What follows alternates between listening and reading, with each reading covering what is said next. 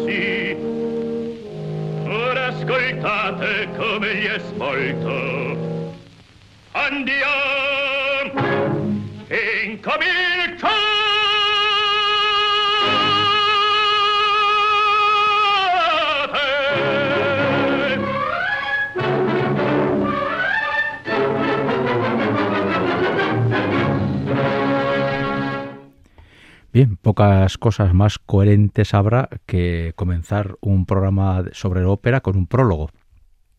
Y es que acabamos de escuchar en los cinco minutos más o menos que hemos oído la voz de este barítono el prólogo de Pagliacci, Payasos, de León Cavallo. Una página que ha alcanzado celebridad porque viene a ser una especie como de manifiesto artístico en torno al verismo. ¿Qué es el verismo? Un movimiento que surgió a finales del XIX hasta bien entrado el siglo XX y que es muy característico de la ópera italiana de esa época. Pero no vamos a dedicar el programa de hoy ni al verismo ni a Pagliacci, sino al cantante al que hemos escuchado, que se ha dicho de paso es uno de los cantantes eh, sobre los que yo más he discutido con mis amigos de la ópera en tertulias interminables y donde ha sido totalmente imposible que nos pongamos de acuerdo. Este barítono es uno de los más célebres de la discografía del siglo XX y aparece en varias grabaciones que todo buen aficionado guarda en casa. Es el barítono Tito Gobi. Y a él vamos a dedicar el programa completo. Vamos a escuchar siete cortes musicales, este más seis, y vamos a, ver las virtudes y los defectos que tenía este barítono que eh, desde luego fue en los años 50 eh, y 60 una de las luminarias, uno de los nombres más importantes del, eh, del canto lírico italiano y europeo. Hemos comenzado con Pagliacci por empezar por un prólogo, pero también porque este era el repertorio en el que él se movía como pez en el agua. Eh, Tito Gobi fue un barítono verdiano, pero sobre todo verista. Y aquellos papeles en los que había una cierta carga de emotividad, eh, donde el drama podía salir o sí, a flor de piel, y donde se podían permitir algunas licencias y exageraciones, ahí Tito Gobi se encontraba como pez en el agua. Tito Gobi nació en 1913, es decir, eh, eh, recién comenzado el siglo XX, y falleció con 71 años de edad en 1984. Eh, de que se retiró a su fallecimiento solo pasaron cinco años y su debut profesional se produjo con solo 22 años en Umbría, en un teatro pequeño de esta localidad italiana, cantando un papel de bajo, el Rodolfo, el conde Rodolfo de la sonámbula de Bellini. Pero enseguida empezó a cantar roles de barítono y ahí encontró eh, su hueco natural. Su voz era esa, no era otra. Vamos a escuchar bastante música hoy, así que vamos con el segundo corte en un papel que al principio cantó mucho, pero que además tiene su, su parte peculiar. Luego veremos cómo cerramos el programa. Vamos a escuchar un papel verdiano, el, el For del Falstaff verdiano, en una grabación de un Tito Gobi jovencísimo. Estamos en el Teatro de la Ópera de Roma. Tito Gobi tiene 28 años, solo 28 años, y así canta Es soño o realtà.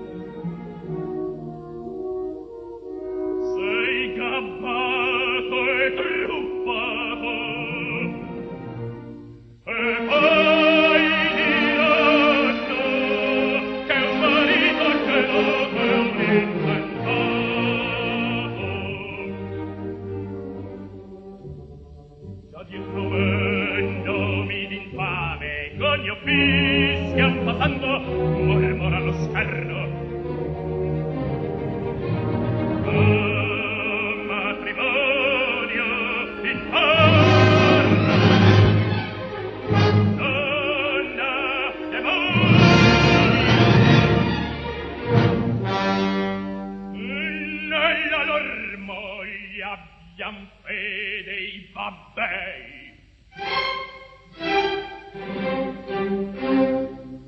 affiderei la mia birra a lei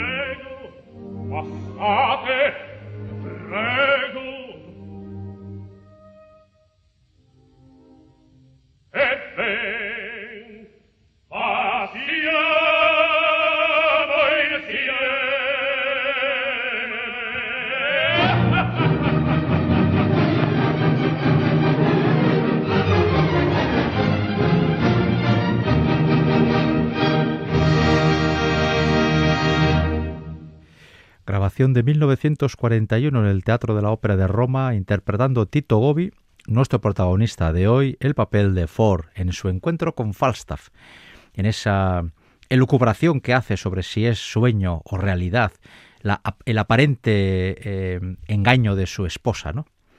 Vamos con otro corte. Bueno, por cierto, antes de ir con otro corte musical, vamos a comentar que esta grabación es del 41 en Roma y precisamente en el Teatro de Roma, el año 37, cuando tenía solo 24 años de edad, hizo su, hi- hizo su debut en un teatro grande, eh, Tito Gobi, cantando La Traviata, el papel de Germont, el padre.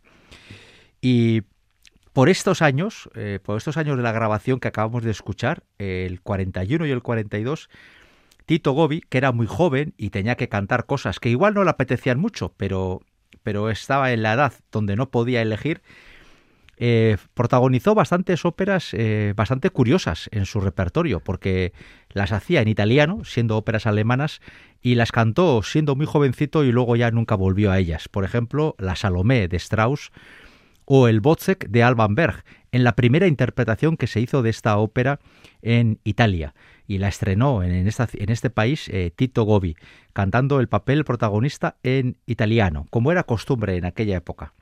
Año 41 estamos en plena guerra mundial. Después de la Segunda Guerra Mundial, que termina en el 45, Tito Gobi ya eh, comienza a aparecer en los principales teatros europeos. Por ejemplo, su primera aparición en la Scala de Milán fue como Belcore en Elisir d'Amore de Donizetti en 1942. Y el próximo corte musical es de un compositor que Tito Gobi no frecuentó en demasía, pero sin embargo dejó alguna que otra página, alguna que otra ópera grabada. Se trata de Mozart. Y vamos a, escuchar el corte más breve de hoy, el fragmento de Fígaro tan conocido, Non, non più andrai, de Las bodas de Fígaro del compositor de Salzburgo. Y después de este corte ya nos iremos directamente y de cabeza a lo que fue el centro del repertorio que abordó durante su larga carrera este barítono italiano.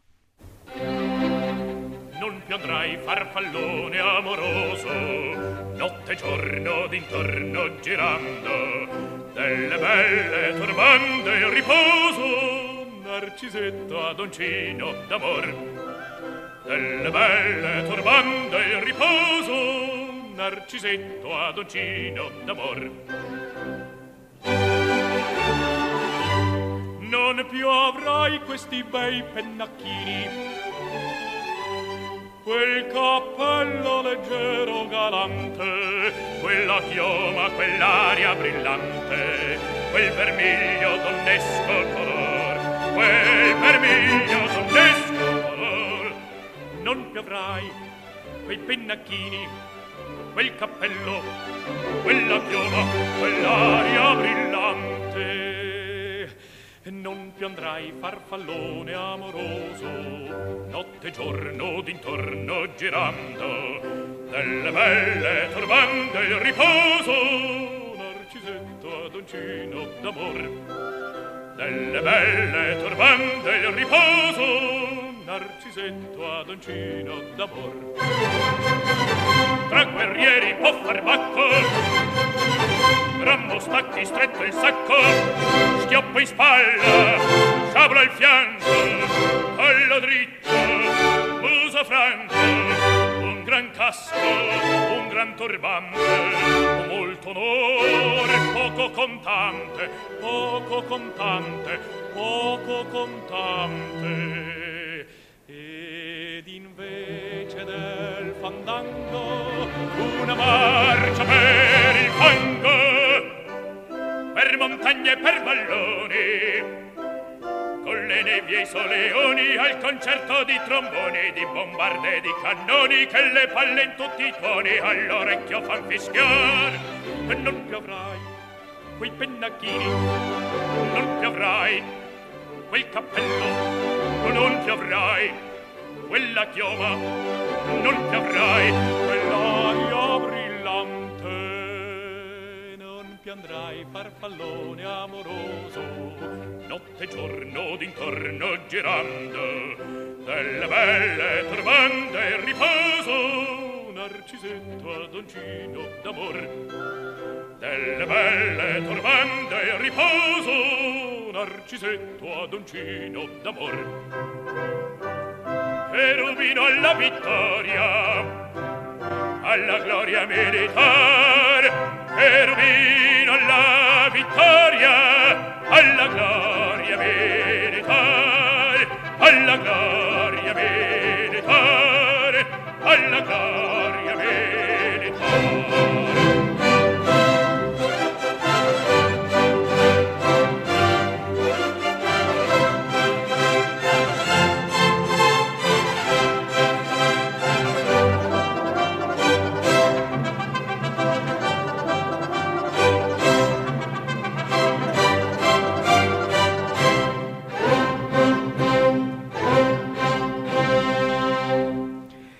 Era la página mozartiana del programa de hoy, Non più andrai, que cantaba eh, Tito Gobi en 1948, cuando tenía 35 años de edad.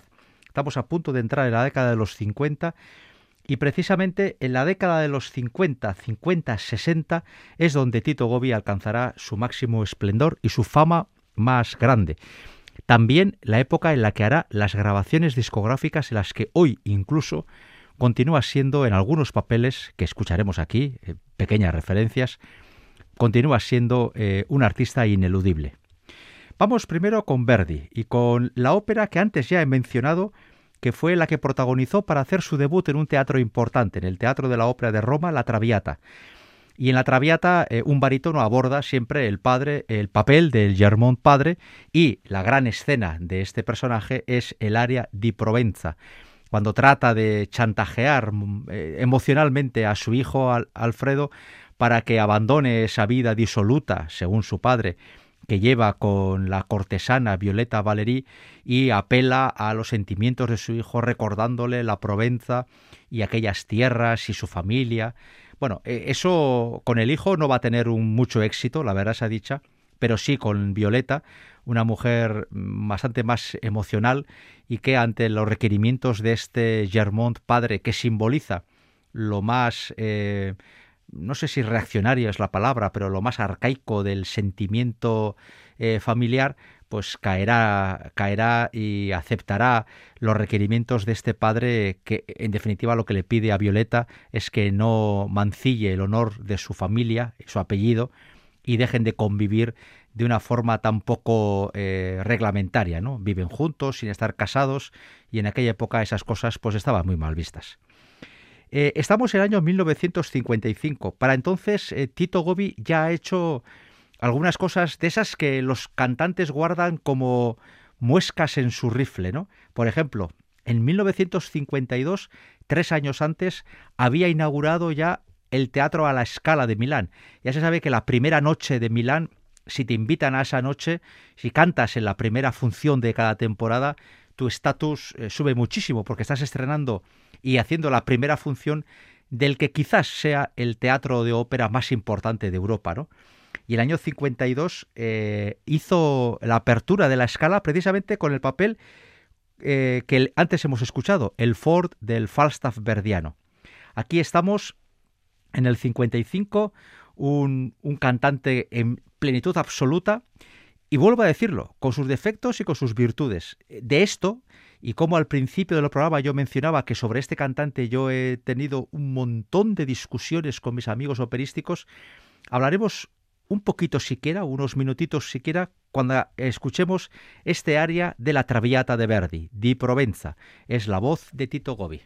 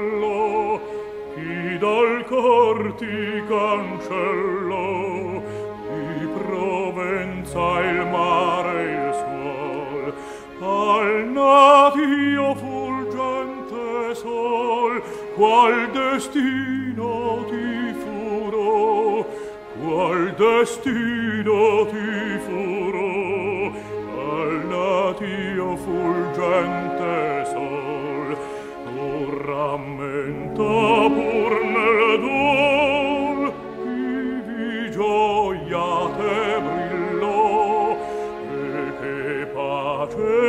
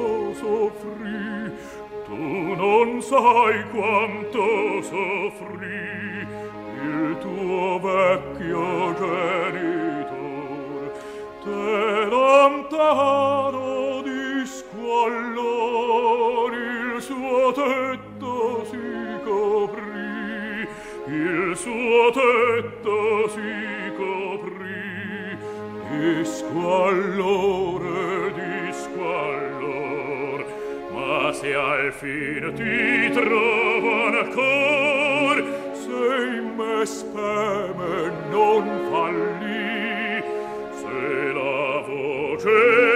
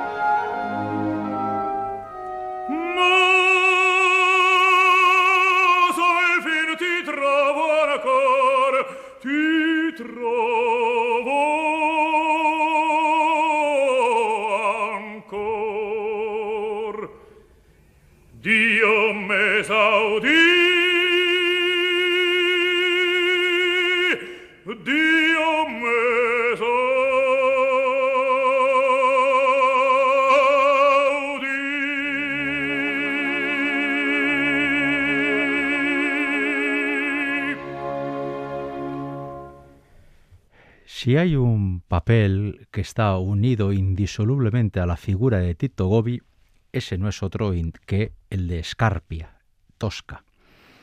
Tosca es una ópera que está muy unida a este, a este barítono porque él participó en las dos grabaciones de estudio que hizo de Tosca María Callas.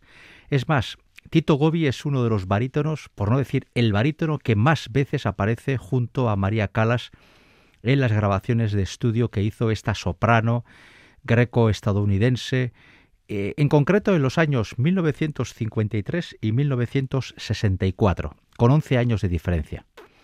En cuanto a la primera grabación, en donde Cavaradossi es Di Stefano, Calas es Tosca y Tito Gobi es Scarpia, para muchos esta grabación es una de las grabaciones más imponentes de la historia de la discografía, así sin más no ya que la mejor tosca, que lo cual parece que es bastante eh, difícil de objetar, ni siquiera de las mejores grabaciones de Puccini, sino de las mejores grabaciones de la historia de la discografía operística. Y yo tengo que decir que en lo sustancial estoy de acuerdo. Y, y, si me permiten una anécdota personal, yo esta grabación fue una de las muy primeras que me compré allá por los años 80, cuando surgió el compact disc, y durante muchos años estuve totalmente enamorado de esta grabación, la oía muchas veces y sin embargo eh, luego posteriormente eh, me fui alejando de la grabación y no por ella. A mí María Calas me parece que está soberbia en esta grabación, está inmejorable. Pero por un lado, los sonidos abiertos de Di Stefano, eh, con el paso de los tiempos, cada vez me gustaban menos y luego está el caso de Tito Gobi, que está muy ligado a, ese debate que antes he mencionado ya dos veces. ¿no? Tito Gobi eh, es reconocido como un gran barítono y era un gran actor. Era capaz de crear personaje con su voz. Eh, los hay que dicen que en ese sentido Tito Gobi no tiene parangón y que es uno de los más grandes barítonos del siglo XX. Sin embargo, para otros, eh, entre los que me encuentro yo mismo, pensamos que eh, en ocasiones Tito Gobi le daba tanta importancia a hacer el personaje que no cantaba bien. Eh, dicho esto, a un señor que le estamos dedicando el programa completo porque es uno de los grandes barítonos del siglo XX puede parecer una contradicción. No, yo no niego que Tito Gobi haya sido un grande. Es más, eh, estoy seguro de que los directores que le han dirigido durante los dos décadas o tres décadas de éxitos saben muchísimo más que yo de música. Pero en Tito Gobi hay una, cierta tendencia a la exageración, a la hipérbole, al canto demasiado exagerado y para los que nos gusta el canto más técnico, más depurado, sin tantas florituras, eh, Tito Gobi a mí por lo menos me llega a, agotar cuando le escucho una ópera completa. Por ejemplo, el caso de Scarpia. Desde luego, si buscamos un personaje que, transmita maldad, porque Scarpia no tiene una buena idea en toda la ópera, desde luego Tito Gobi lo consigue. Pero esas inflexiones de voz, ese querer subrayar lo que parece obvio, hace que en ocasiones la línea de canto se resquebraje algo. Hay gente a la que no le importa, porque lo que precisamente lo que quiere es que quede subrayada esa maldad inherente al personaje. Otros, sin embargo, preferimos quizás cantar mejor y dejar que el espectador eh, busque esa maldad en el texto, en pequeñas o livianas inflexiones de la voz y no en gestos exagerados. Todo esto lo que va ha provocado innumerables debates con mis amigos, algunos de los cuales defienden que Tito Gobi ha sido grande entre los grandes y otros decimos que ha sido un grande pero un poquito menos que otros. A fin de cuentas, estamos hablando de uno de, uno de los, insisto, de los más grandes de la ópera del siglo XX. Y por eso le dedicamos el programa completo, porque a pesar de que con él pueda tener un... Con el paso del tiempo cada vez me interesa menos la forma de canto de Tito Gobi, Ello no obsta para que un servidor reconozca que estamos ante un gran cantante y desde luego es ineludible eh, la figura de Tito Gobi a la hora de abordar la ópera de verista en el siglo XX. Es ineludible porque es protagonista de muchísimas grabaciones. María Calas y Tito Gobi grabaron dos veces Tosca, en el 53 con Di Stefano y De Sábata, eh, director, y en el 64 con Carlo Bergonzi y eh, Georges Petre en la batuta. Vamos a escuchar un fragmento de esta segunda grabación, donde ya Tito Gobi tiene 51 años y canta así la escena del Te Deum al final del acto primero de Tosca.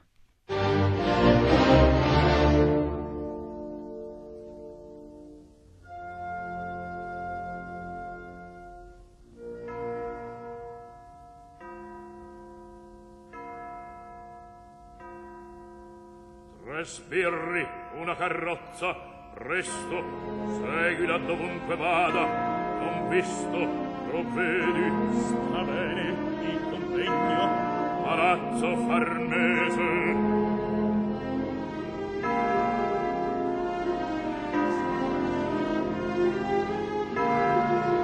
Va tosta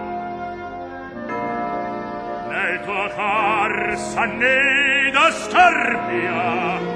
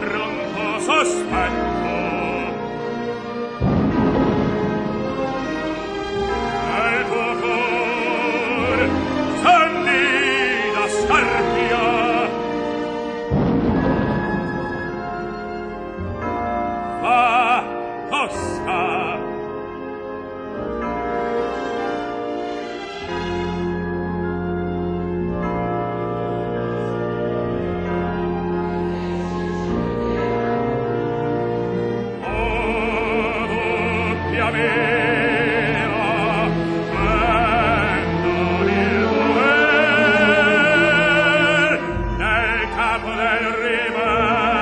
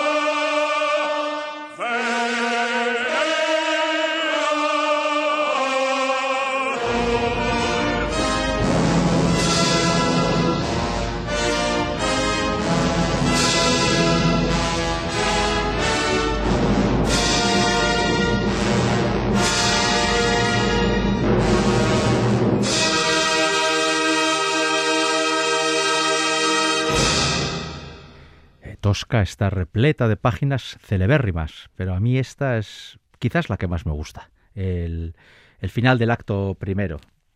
Bueno, de todas maneras siempre he dicho que si yo eh, en otra vida, cuando yo eh, me toque el bonoloto otra vida distinta, eh, yo seré barítono y si canto, soy barítono cantaré escarpia muchas veces. Tiene que ser una gozada ser tan, tan, tan, tan malo durante un par de horas y luego irte a casa y tratar de ser alguien medianamente normal. Bien, hemos escuchado el papel más emblemático de Tito Gobi. Por cierto, eh, reitero que estamos dedicándole a él el programa completo y que este programa lo estamos realizando Javi Sáez en el apartado técnico y un servidor Enrique Bert ante el micrófono. Esta es la propuesta 244 de Ópera On aquí en Radio Vitoria y hoy este barítono italiano fallecido en 1984 es nuestro único protagonista. Y ahora vamos a ir con el otro, quizás el otro gran papel eh, de, Tito Gobi, que es Gianni Schicchi, ese gamberro pucciniano que canta menos de una operita de menos de una hora y que es una gozada absoluta la ópera. Es, a mí me encanta Gianni Schicchi.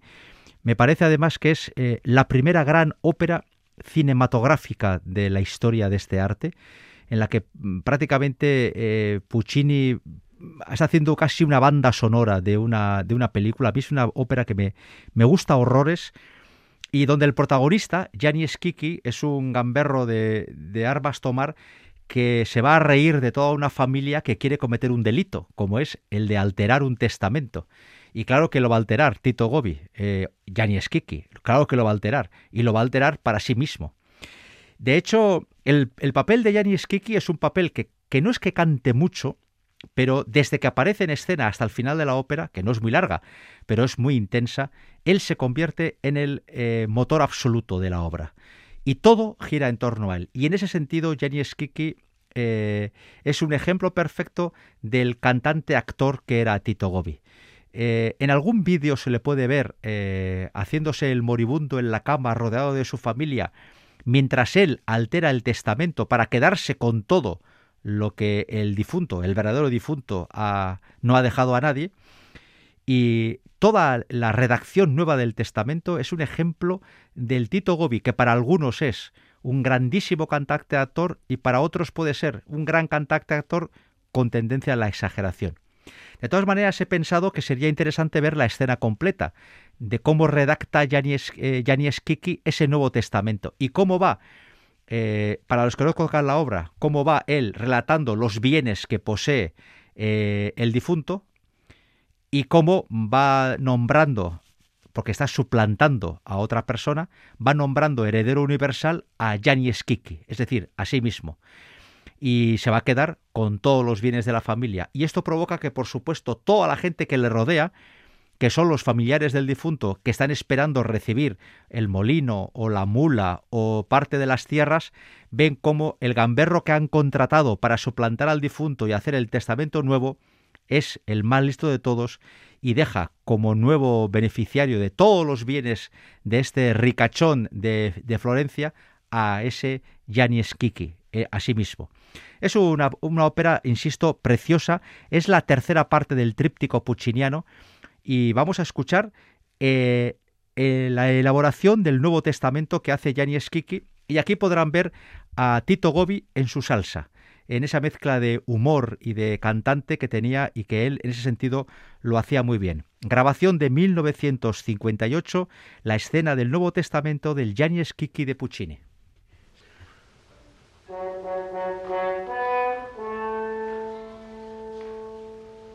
La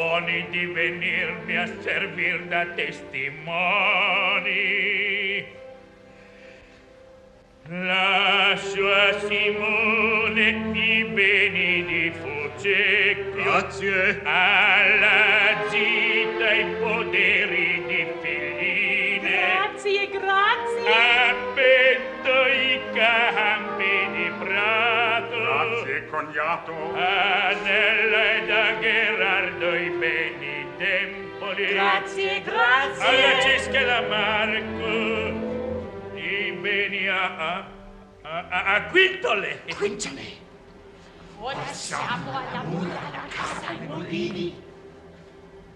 Lascio la mula, quella che costa trecento fiorini, che è la migliore mula di Toscana.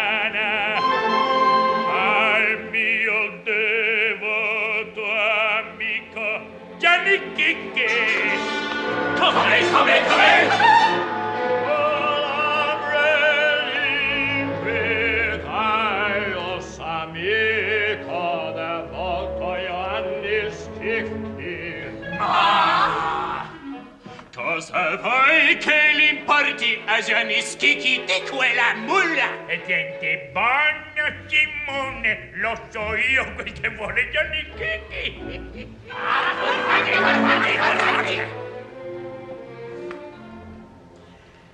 là sulla casa di Firenze.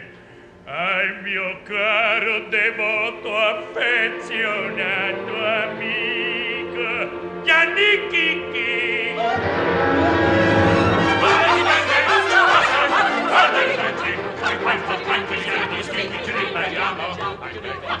Addio Firenze, addio cielo divino, oh!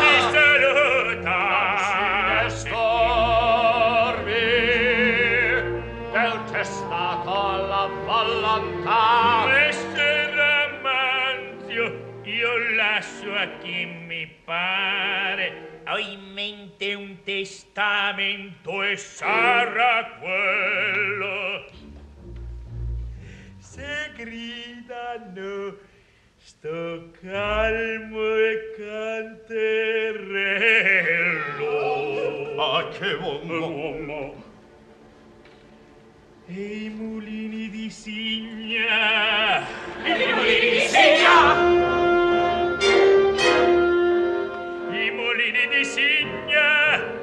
Addio Firenze! Li lascio al caro! Addio cielo divino! Affezionato amico Gianni Schicchi! E ti saluto con questo moncherino! La la la la la la la! Ecco Di vostra borsa date venti fiorini ai testimoni e cento al buon notaio. Messer Buosa, grazie E niente saluti. Andate, andate, e siamo forti.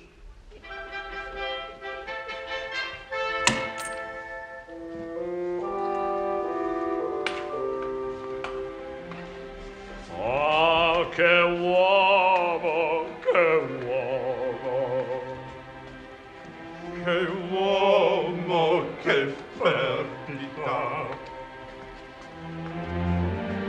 che peccato, che perdita.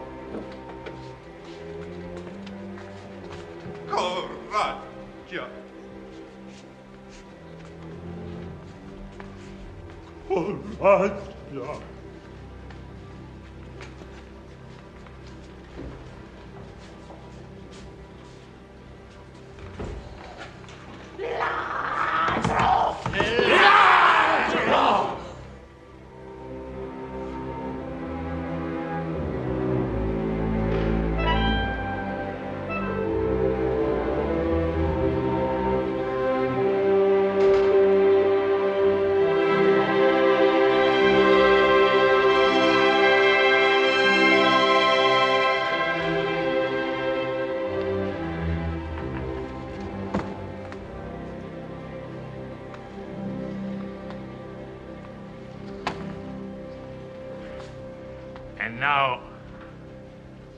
Ladies and gentlemen, will you tell me, please, if the money of Bosdonati could be spent better the, that for them? Dante, for this trick, he sent me to the, uh, we say, to Inferno. I don't think I'm guilty. Esta última parte en inglés estaba adaptada al teatro estadounidense en cuestión, donde Schicchi ter- cierra la ópera así, en italiano, pero él lo ha hecho en inglés. Era Tito Gobi en su máxima expresión histriónica. Terminamos rápidamente con un papel que ya lo he medio avanzado al comienzo del programa. Hemos oído su Ford, el año 41 del Falstaff verdiano, y Tito Gobi es uno de esos cantantes que cantó el Ford al principio y terminó cantando el Falstaff, y de hecho fue uno de los grandes Falstaffs de los años 50 y 60. Es el, el Falstaff de la mítica versión de Herbert von Karajan en el Festival de Salzburgo de 1957. Solo un año antes también cantó ese papel, que es uno de los paradigmáticos de los barítonos italianos, con Sir Charles Maquerras. Y con una escena del Falstaff verdiano e taberniere, cerramos este programa de hoy en la confianza de haberles acercado siquiera un poquito la figura de uno de los grandes barítonos del siglo XX, Tito Gobi. Siquiera lo hemos intentado. Si ha servido para algo, nos damos por satisfechos. Hasta la semana que viene.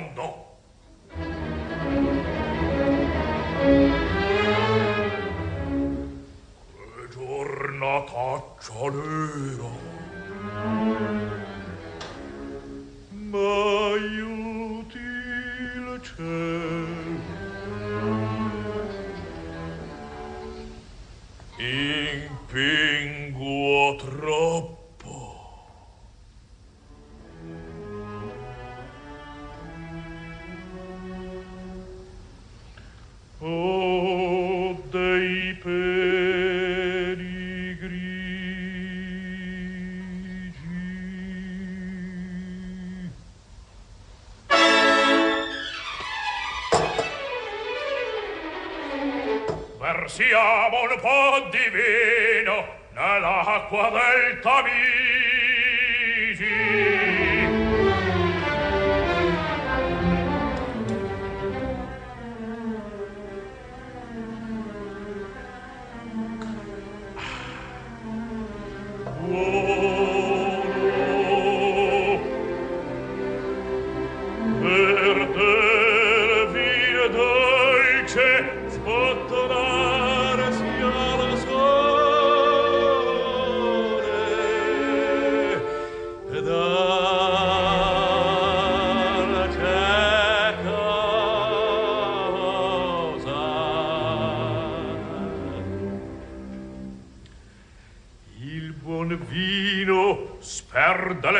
sempre fale dello sconforto. Accende l'occhio il pensier, dal labbro sale al cervello e qui vi risveglia il picciol fabbro dei trilli. Un negro grillo che vibra in tuo l'ombrillo trillo di febra in cor l'allegro etere al trillo guizza e